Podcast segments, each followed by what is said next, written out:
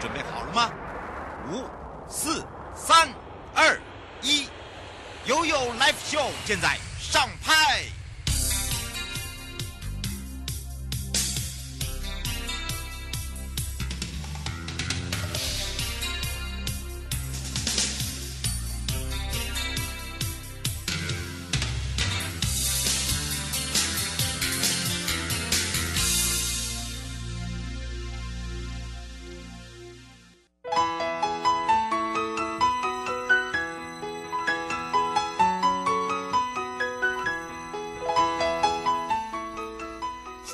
一点零三分了，再度回到了 You Live Show FM 零四点一正声广播电台，陪同大家，我是你的好朋友瑶瑶。好的，当然呢，待会哦，我们会分两个阶段，在上半段呢，陪伴大家是犯罪被害人保护协会哦，邀请的是我们的张嘉文临床心理师。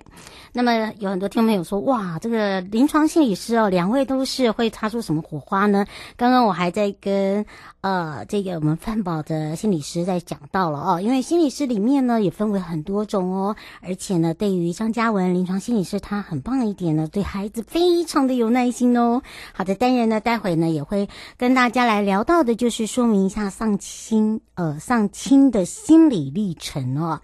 哦、就是你的家人过世了，你怎么样来去处理你心理状态的部分？好的，当然呢，呃，怎么样去看待一些愤怒啦？呃，当然会有愤怒啊、悲伤啦，一定会难过，好，等等的一些情绪。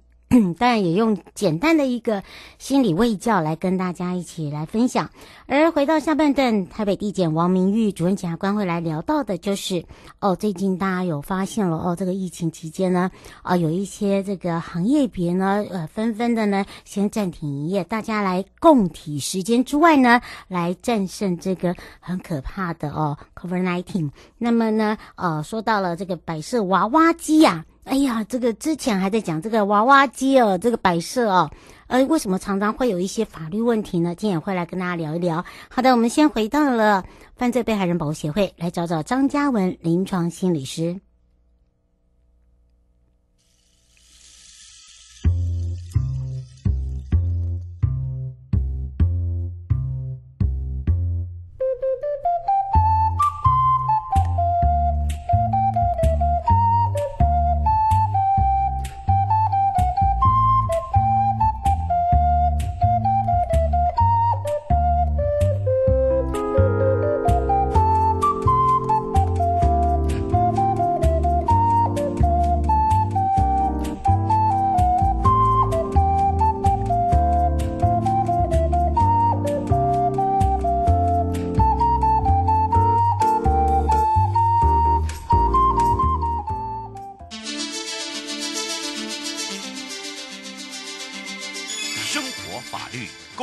购物你我生活的好伙伴，我是你的好朋友哦。我是你的好朋友瑶瑶，再度回到了 You Live Show FM 零四点一正声广播电台，陪同大家。好，我们也要来开放全省各地好朋友时间零二三七二九二零啊。我们也预告了，呃，带大家来认识了啊、呃，这个所谓犯罪被害人保护协会我们的一些业务之外，那么今天呢，犯罪被害人保护协会我们要邀请的是张嘉文临床心理师。那么我们在之前也跟大家聊到了哦，有些很好朋友说，哎，瑶你是临床的，现在遇到了临床，大家不用太担心，临床有分很多。多种包含了上一次大家认识我的学长的心玉，对不对？他也在我们的公部门，他自己原本的呃这个从事的也不一样的一个临床部分。所以呢，今天呢，我们要邀请非常有爱心，也是我们的张嘉文临床心理师，先让大家来跟他认识一下，也让他来跟我们全省各地好朋友打个招呼。哈喽。Hello，各位听众，大家好，我是张嘉文临床心理师。是的，听到他的声音就知道为什么呢？我们的区别呃呃很大块哦。呃，听到他的声音，真的，连刚刚我学长还讲说，你们两个声音哈，那个人家听到那个语调就知道哦，这个哪一个是主攻什么的。真的，张嘉文呃临床心理师，他本身以前也在我们的星光，所以对于他，他从以前就针对小朋友。然后小小朋友甚至呢大朋友呢，大家都很喜欢他，尤其是在做这个所谓的团体治疗的部分呢。那么今天为什么会来邀请呃嘉文临床心理师呢？主要呢就是针对我们的犯罪被害这一块，我们发现哦，他的拓展的这个区块很大哦。那当然呢，借由他的专才呢，我们也来让他呃来介绍一下，尤其是今天我们的主题在这个丧亲的部分，对不对？是是是，嗯，是。那当然呢，这个嘉文心理师呢，今天来聊到了。其实我们说到丧亲，丧亲，每个人可能都会遇到，但是丧亲的问题可能是，呃，嗯、呃，如果是以老死来讲，它还好。但是呢，如果是一些意外，哎，那就不大一样了嘛，对不对？是啊，是啊，是啊。其实丧亲是我觉得每个人一定都会经历到的一个历程啦。但是像我们现在有分成，就是。呃，可能疾病死亡，或者是刚刚瑶瑶讲到的，就是像是呃老死哈，就是自然死亡这种。是，但是犯罪被害人保护协会，我们比较服务的对象是意外死亡的。嗯。这这个还有就是一些呃，譬如说呃，意外死亡，还有一些是属于那种所谓的呃，这个社会案件、哦、刑事案件，嗯、对。对，就不大一样了。不过今天会聊到这一块，呃，主要呢就是希望我们心理师来陪伴大家，因为大家都知道我是抑郁症这一块，抑郁症这一块可能跟我们呃这个嘉文呃不大一样哦。呃，为什么这么说呢？因为呢，呃，每一个层层级跟每一个层次包含了呢，呃，在这个历经的过程。中哦，它的阶段也不一样，处遇的方式也不一样，对吧？是啊，是啊，是啊。嗯，所以今天就要来看看了，就是说，如果以这个丧亲的心理历程，就针对是在犯罪被害这一块哦，我们要来让我们的民众如何的去了解，以及真的碰到这样的一个状况的时候，我们该怎么去解决它？OK，好，我想大家应该可能不会遇到的，就是说，我们如果有亲人，嗯，是。呃，上社会新闻的是哦，这种方式过世的，或者是呃，可能是车祸，然后在我们预想不到的状况底下过世的。嗯，那通常来说哈，我们一般来我们过去啦哈，在心理学里面哈，比较强调这所谓的哀悼历程哈，会有五个。五个阶段，嗯，对，五个五个阶段，这个包含就是我们刚知道这个消息的时候，会有一个很震惊，嗯、然后不敢相信的阶段，嗯，然后接下来呢，可能就会觉得呃很生气，齁，嗯、那这个生气可能是对自己，可能是对受害人，嗯，也可能是对加害人，哈，嗯，那再来就会经历一个讨价还价的阶段，就是，哎，如果怎么样怎么样的话。是不是就不会发生了？嗯、哦，啊，如果我今天不要叫他出门的话，是不是就没有事了？这样子，嗯，是。然后到了第四个阶段，就是真的在面对我们已经丧丧亲了之后的自己的情绪的悲伤啊、忧郁，然后到最后才是回复到我们一般的生活。嗯，那这五个历程来说啊，呃，其实到现在为止，我觉得临床上这五个历程也都还蛮受用的啦。嗯，就是说还蛮多这个丧亲的人也真的都有经历这五个阶段。只是在这边想要跟听众朋友稍微分享一下哈，就是当这个。呃，意外死亡的这个，或者是他杀啊这种，嗯、哦，就是我们所谓的犯罪被害的死亡历程哦，嗯、慢慢有被别人研究之后啊，就发现其实这五个阶段它并不一定出现在每个人身上，哎，嗯，真的，而且呢，尤其是在呃这个所谓的情绪上面，包含的呃，可能就是说他在这个从悲伤到愤怒这一段，有时候有些人是会跳过的哦，对，有些人是会跳过，有些人某个阶段不会走，那。也要看你跟这个逝者的关系，哦，嗯、还有这个呃失落的事件。然后呢，我们也发现说，因为当我们一直死守着这五个阶段的时候，我们就会觉得，哎，他现在已经到愤怒，应该过了要到讨价还价了吧？嗯。可是也许他就直接跳到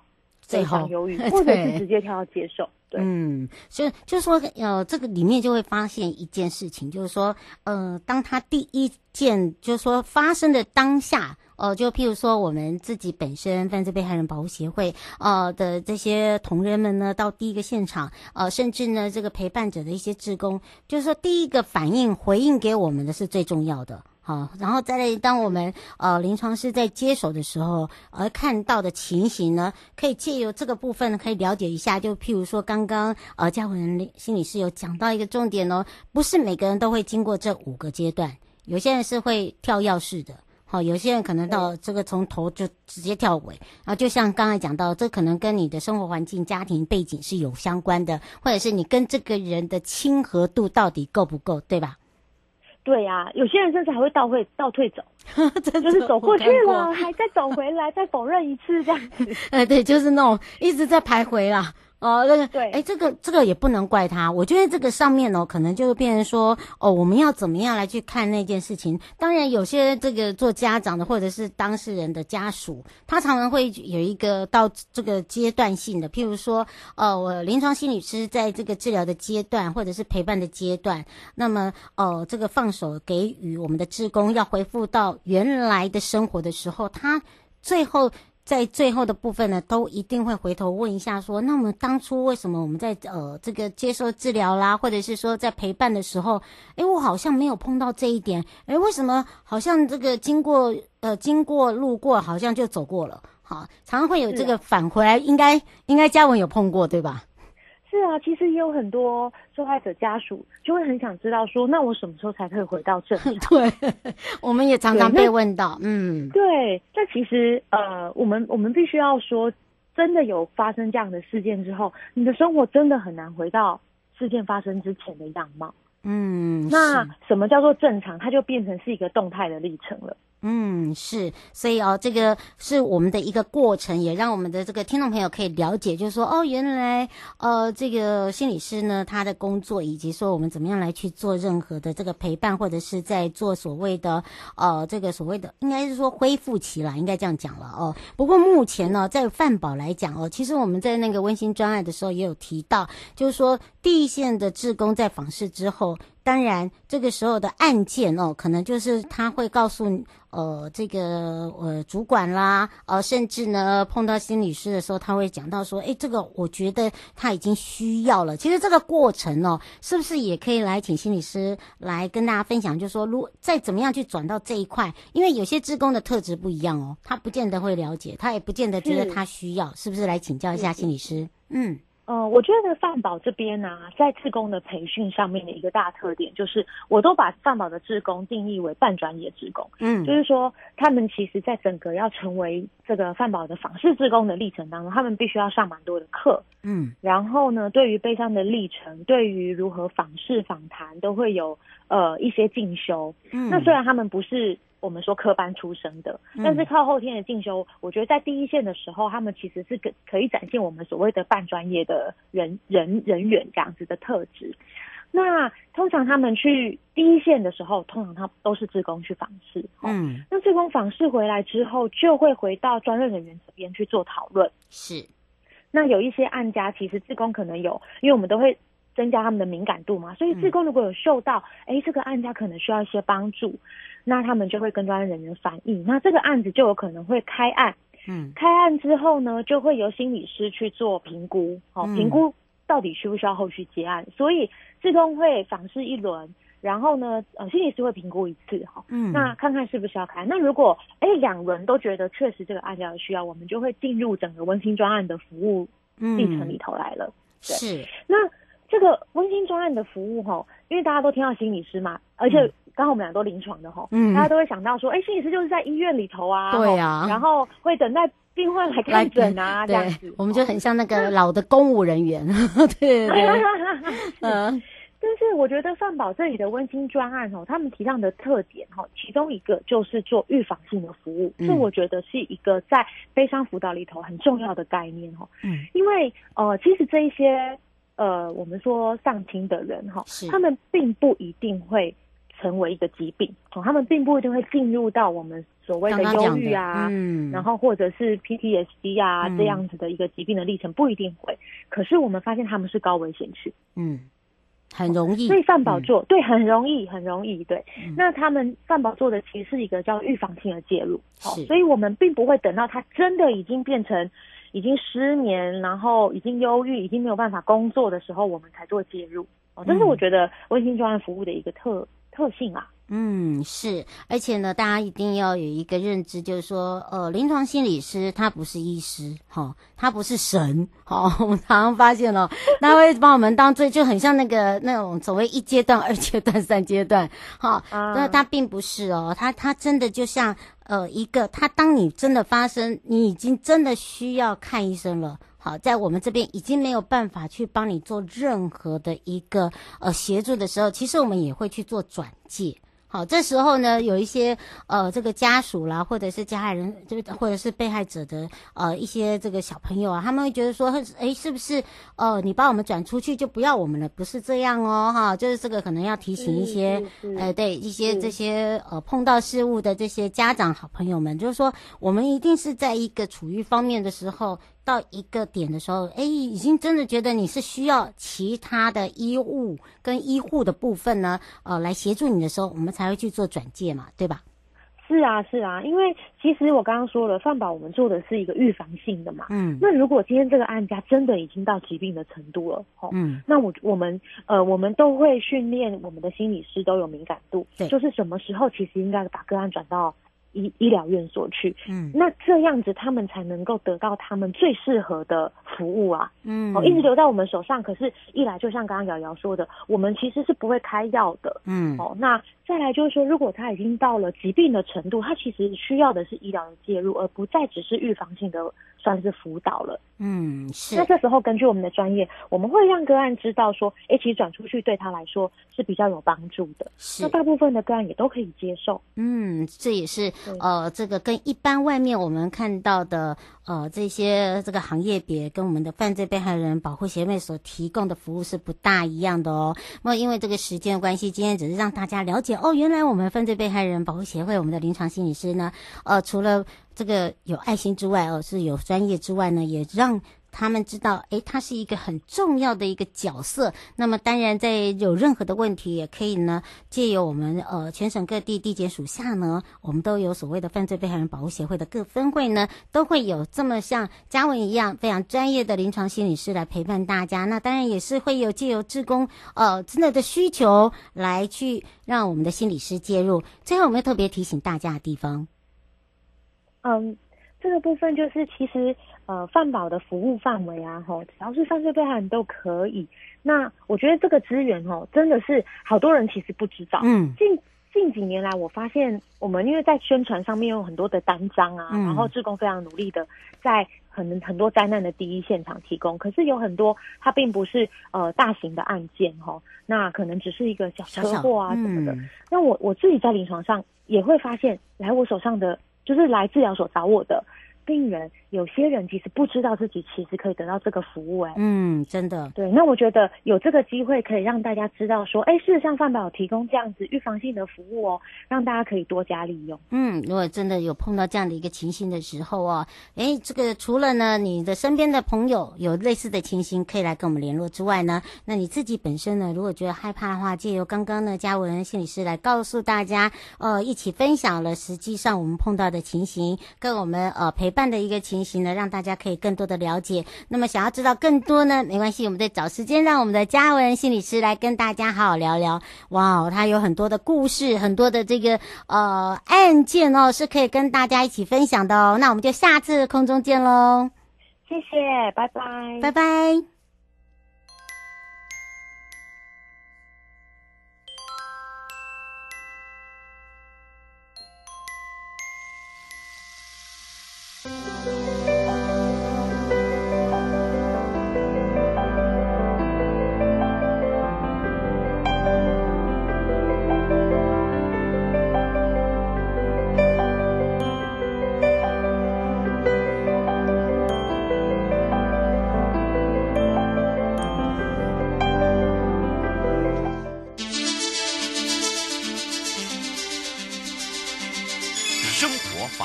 Go Go Go！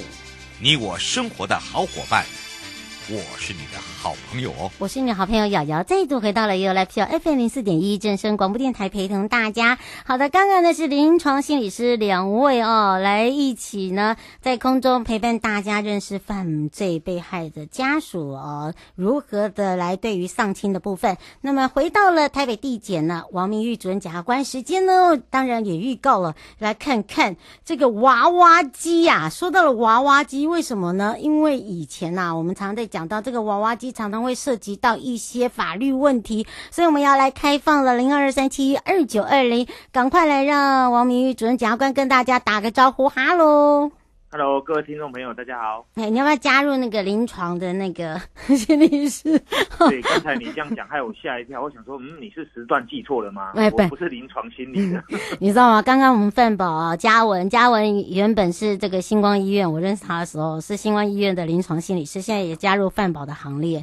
我们刚才在讲这个上、啊、对上清的部分，哦，所以呢，刚刚就讲到了哦，原来啊，这个因为临床心理师有分很多种。对、啊，像我这属郁症，他这边就是属于小朋友哦，这个所谓的这个，对对，这个不大一样。但是呢，两个讲起来，对于这个呃，我们常常在讲，就有有如您常常在讲到了一些犯保的一些呃，譬如说呃，加害者啦、被害者、这被害者家属等等的一些协助方面，那么当然也会擦出一些火花之外，还有回到了我们的娃娃机啊，大家会想说，这个娃娃机为什么常常会碰到一些法律问题啊？所以。今天我们赶快来请教一下主任了。哦，这个娃娃机其实，呃，我觉得也是有点像死灰复燃的一阵子哈、嗯。像我那时候，民国九十几年那时候刚出道的时候，其实还蛮多这种娃娃机。哎，好像是。后来不晓得是说跟我们这个呃，后来有点像产业有点落寞啊，然后可能很多这个商家就变成说租不出去。他租不出去，后来之后就。呃，很多人他就把这个呃租下来，然后里面就摆很多娃娃机，那二十四小时营业，因为他不需要任何的电源，只要把电开着就可以。嗯，当然今天会探讨到这个问题，主要就是在讲说，因为呃量量变就变质变，也就是说你量很多之后哦，那呃有时候其实警方他们有时候会呃去查获这方面的案子哈，然后因此我就会想到呃这个娃娃机的问题。嗯，那目前这个娃娃机哈，就是说。呃，到底哈、哦，就它是不是属于所谓的电子游戏机哈，或者是所谓的单纯的选物贩卖机哈？这个其实是一个很大的问题啦。它好像游走在法律边缘。都会注意到，就是说，嗯、那他摆这个电子游戏机或者是选物贩卖机，那是不是需要执照？那如果没有执照的话，会不会有什么法律样法律的一个刑责？嗯。那第二个问题是说，那像里面这些商品啊，如果说呃这个呃一般的民众哦，那夹取之后。这个有没有刑法上的一个赌博罪嫌哈？嗯，那第三个问题主要大概就是在跟呃各位听众朋友探讨，就是说，那我里面那个机台里面的商品哈，就摆放的一个商品有没有有没有一些限制？嗯，那像我们常常查获的，就是说，呃，很多都是放呃摆一些所谓的这个盗版的一些呃吊饰啦、皮件啦、包包啦，嗯，比如说像什么呃知名厂牌什么艾迪达啦、Nike 啦等等等哈，